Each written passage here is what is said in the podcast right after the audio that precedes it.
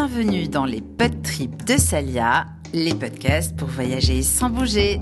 Bonjour, euh, vous êtes euh, tous les deux les réalisateurs de Drop It. On est au festival What a Trip à Montpellier et euh, je voulais déjà.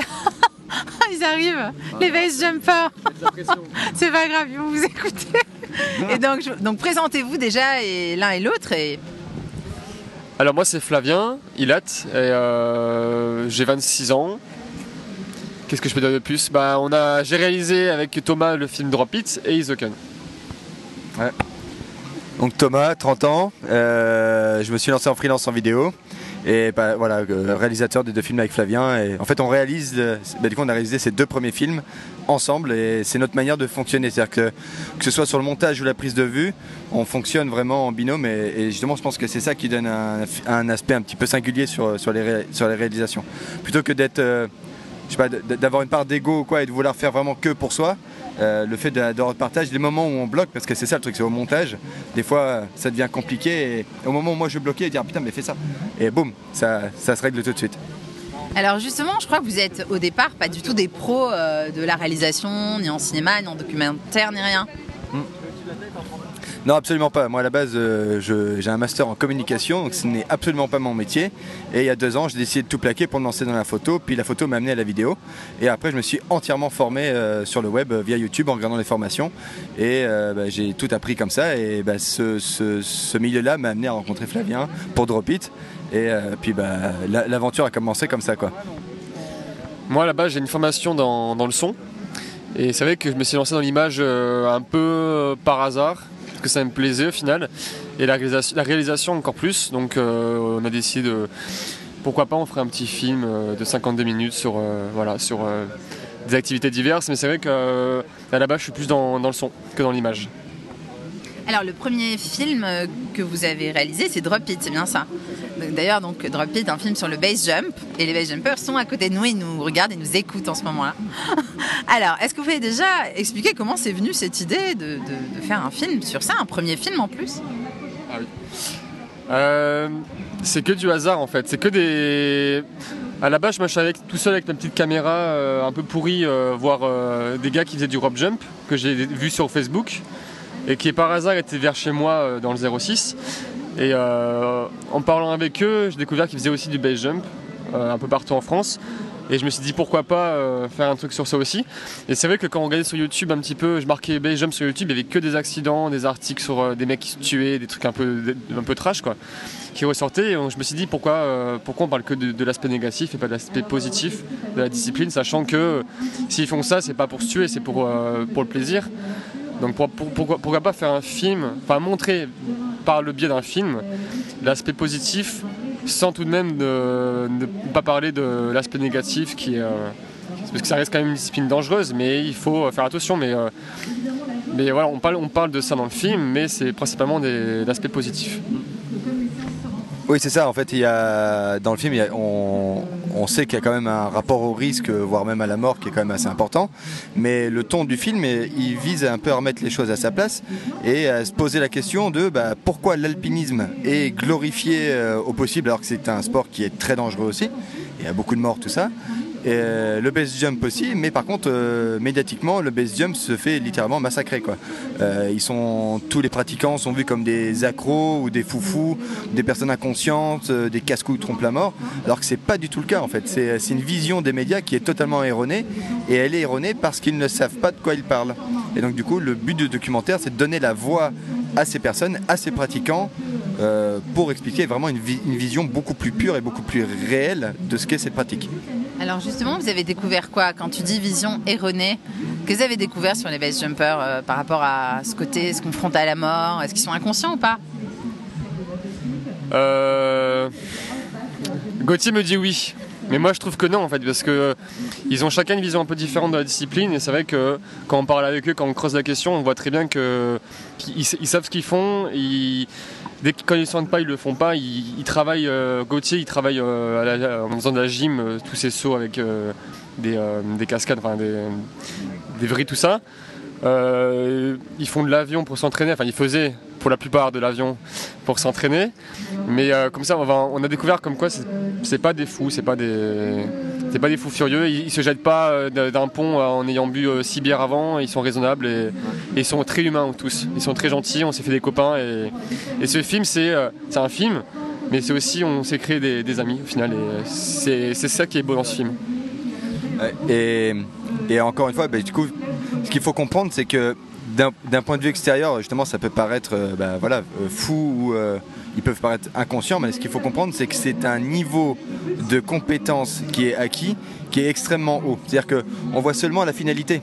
On voit seulement euh, le mec qui va sauter d'un pont, tout ça, mais on voit pas toute la préparation qui est derrière, les mois, voire les années d'entraînement, les centaines de cents parachutes et tout ça qu'il y a derrière, les prises de décision, euh, tout ça. Ce qu'il faut comprendre, c'est comme, euh, voilà, comme quelqu'un qui va faire l'Everest ou le K2. euh, on se dit, ouais, putain, ce mec-là, il est malade. Ou le mec qui va faire le pôle Nord, on se dit, putain, c'est un fou. Et non, c'est pas du tout un fou. C'est quelqu'un qui, petite étape, par petite étape, il a réussi à atteindre un certain niveau, jusqu'à atteindre une, maîtrise parfaite, euh, comme Gauthier qui, qui danse littéralement en l'air. Alors que, déjà, faire un saut en B-jump, c'est une chose. Mais faire un saut en faisant des vrilles, alors que bah, là, quelques mètres plus bas, c'est la mort si on se rate, c'est- d'un point de vue extérieur, on se dit ouais, c'est complètement dingue. Non, c'est juste un niveau de maîtrise qui a été atteint au, au bout de, de- de centaines et des centaines d'essais euh, et de pratiques. Et comment vous les avez trouvés, tous ces base jumpers, juste comme ça sur les réseaux sociaux? C'est bien, Gauthier. Bah, principalement, c'est via euh, Base Rob, donc c'est l'ass- l'association de Gauthier, où euh, il y avait Agnès qui était dedans et les autres personnes qu'on dans le film. Mais c'est vrai que c'est Gauthier qui connaissait euh, du monde et, c'est aussi beaucoup tout ce qui est réseaux sociaux. On voyait Gillian, euh, c'est un pote de Gauthier. En fait, Gillian, c'est le, c'est l'élève entre guillemets de, Gauthier. C'est Gauthier qui lui a appris. c'est lui qui lui a appris la discipline. hein. Mais c'est principalement du bouche, à, du bouche à oreille, du hasard et les réseaux sociaux. On, on envoyait des messages. Euh, par hasard aux gens, ils répondaient ah venez on fait un saut là donc on venait avec nos, avec nos petites caméras. Culot, quoi. Ouais voilà c'était au, c'était au culot tout le temps et de toute façon ce film c'est que du culot.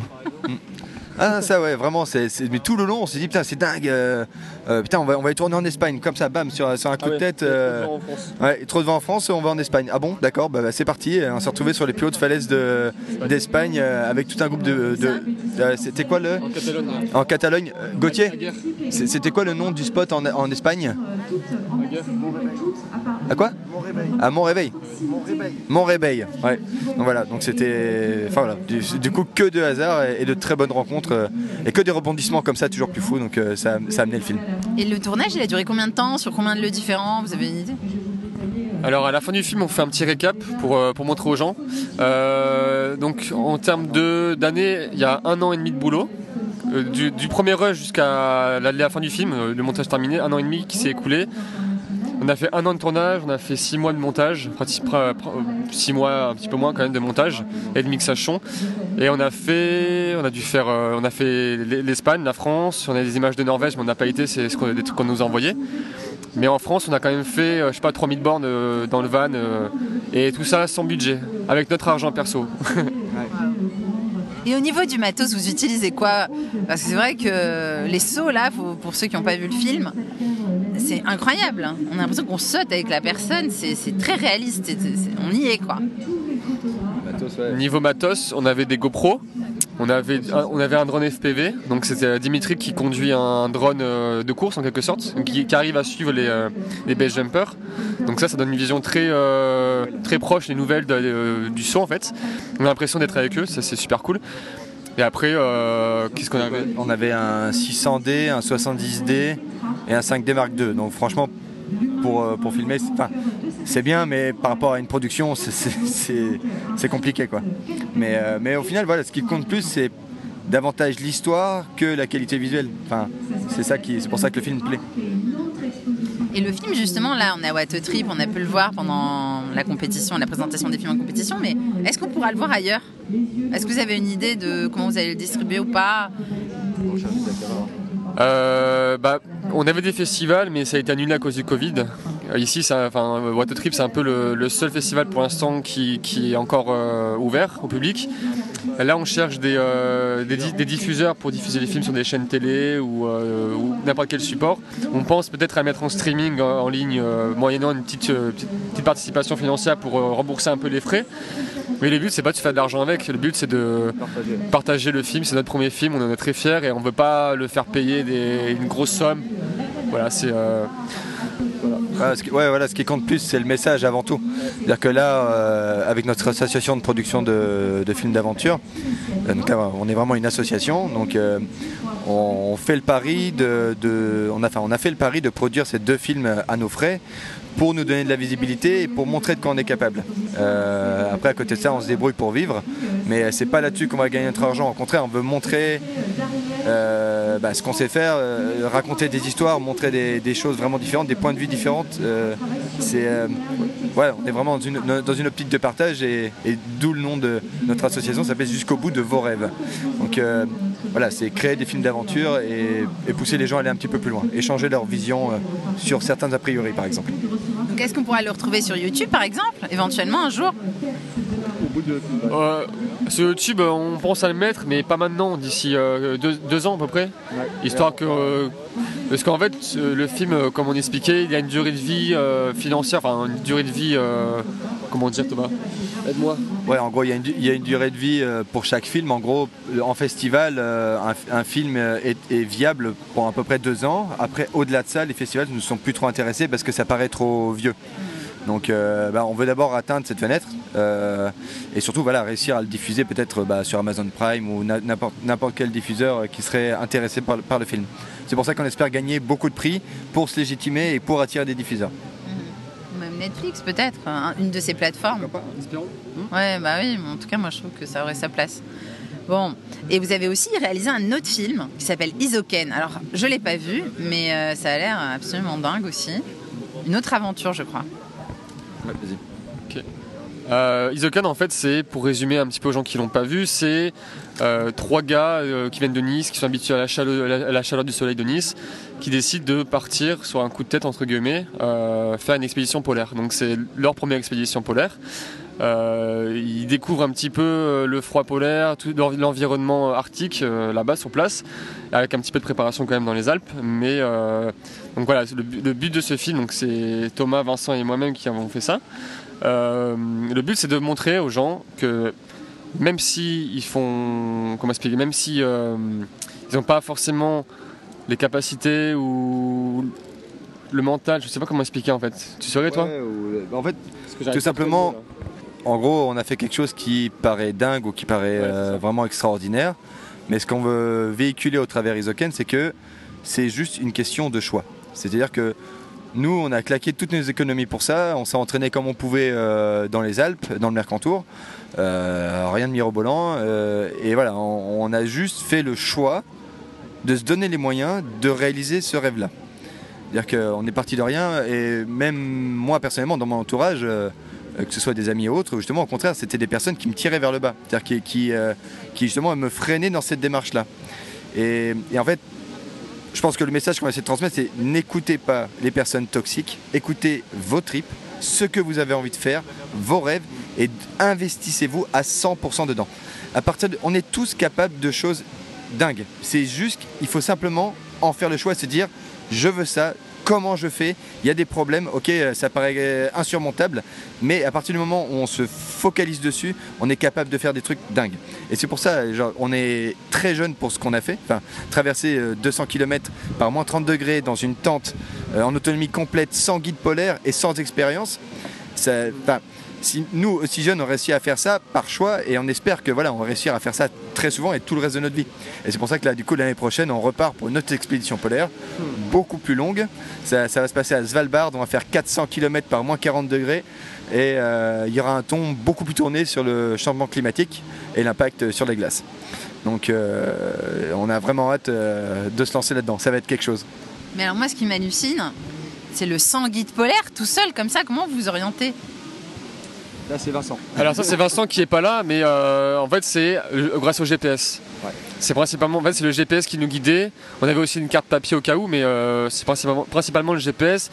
Avant de partir, on a quand même fait des, des points pour savoir. On n'est pas parti à l'arrache quand même. On, on a un peu préparé le truc, mais euh, on voulait pas, ouais, on voulait pas mourir. Du coup, on a quand même préparé un minimum le, ce qu'on faisait quand même. parce que on... Faut, enfin, on dit ça avec le sourire, mais quand même, il y avait quand même un, c'est dangereux. Il y a quand même un risque de mort. Si on, si on y va comme des, comme des touristes comme ça, euh, ça peut très vite euh, tourner au vinaigre. Ouais. Mais voilà, donc du coup, une préparation qui quand même était sérieuse et qui était motivée par une certaine peur. une peur, une appréhension de quelque chose qui était bah, du coup très réel. genre vraiment, dormir dans une tente par moins 30, il y a intérêt à, s'équiper comme il faut pour ne pas avoir de sérieux problèmes. Quoi. Donc, Et comme, comme, je disais à beaucoup de monde qui me pose la question, comme je dis souvent, c'est cette aventure, c'est 20% de préparation, 80% d'inconnu. Et justement, dans, tous ces moments d'inconnu, il y a forcément eu des moments où vous vous êtes dit c'est chaud, bouillant. Euh, ça a été quoi ces moments? Aussi bien peut-être pour Drop It que pour Isoken, non euh, Pour, pour Isoken, toi, le lac? Ouais, bah, moi au bout de quoi C'était 5 jours de marche. Euh, j'étais devant les gars, je faisais ce qu'on appelle la trace, celui qui est devant et celui qui couche la neige et ça fait un rail pour que les autres marchent plus facilement. Et je peux acheter des pensées. Et euh, ouais, bah, en fait, j'ai failli passer à travers la glace. Parce qu'en fait, la glace s'est mise à casser euh, devant moi. En fait, c'était sur un lac, mais c'était une zone où normalement il y avait partout un mètre de glace, sauf que là, il y avait un courant qui a dû gratter la glace en dessous, et il y avait tout juste 3-4 cm. Quoi. Et en passant avec ma poule 4 75 kg, ça a commencé à péter. Et vraiment, le, le temps que ça se fasse, ça s'est joué en quelques secondes. J'ai eu un kick d'adrénaline et j'ai réussi à me décaler rapidement sur le côté et j'ai réussi à me sauver comme ça. Mais c'était euh, pendant les deux prochains jours, ça m'avait calmé, ça m'avait travaillé. Hein. Je peux dire qu'après, euh, tous les lacs, on les longeait, on faisait le bord. Hein. On passait plus au milieu, ah, clairement. C'est vrai que j'ai entendu parler de ces histoires de glace qui s'effondrent. Ça arrive malheureusement, il y a des accidents chaque année. Hein. Ah, vous avez de l'âge, ça m'a beaucoup de chance. Mmh. Puis là-bas, au, au ce qu'il faut se dire, c'est que si on a un accident, euh, les secours ils mettent deux, jours. à venir, donc il faut pas être pressé quoi. deux jours de mourir C'est ça. Ah ouais, non, mais c'est ça. C'est genre, si on skie et qu'on se prend une avalanche, euh, il y a deux jours pour que les secours arrivent. Donc clairement, on était tout seul et on le ressentait cette pression. On s'est, on, pour ça, on essayait de prendre le minimum de risques déjà parce qu'on n'avait pas l'expérience et en plus euh, aucun backup. Quoi. Vraiment là, même les secours, s'il y avait une couille, euh, c'était pour nous. Donc non, c'était. Bah, je pense que c'est aussi ce qui nous a fait autant apprécier l'expérience. C'est ce rapport au risque qui a ajouté encore plus de beauté à cette expédition et qui, euh, pour moi, a créé bah, du coup des liens d'amitié euh, fous. Parce que ce qu'il faut comprendre, c'est que on s'était rencontrés juste 4 mois avant. Parce que Vincent et Flavien, ils se connaissent depuis 19 ans, et en fait, on s'est rencontrés juste 4 mois avant sur le tournage de Drop It. Bah, voilà, il y a Vincent qui arrive. et euh, et voilà, en fait, euh, cette expérience a forgé une amitié qui, je, le sais, je le sais déjà, ce sera à vie, quoi.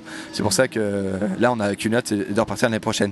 Donc voilà, du coup, Vincent qui est là et qui, euh, bah, il a rendu vraiment l'expédition possible en nous faisant un tracé. S'il n'avait pas été là, clairement, on aurait mal fini. Genre, vraiment des bras cassés. Nous, on est bon en image, mais pour ce qui est organisation, tout ça, nous, on serait mort. S'il n'était pas là, on serait mort. Ouais, c'est vrai qu'en fait j'ai préparé une partie de l'expédition, je dirais pas la totalité, puisque ce que, ce que j'ai pas pu préparer c'était la, surprise sur place. Mais euh, je, suis peut-être en fait euh, le, plus trouillard des trois, et du coup euh, je, prépare, j'anticipe, j'anticipe les événements qui pourraient arriver.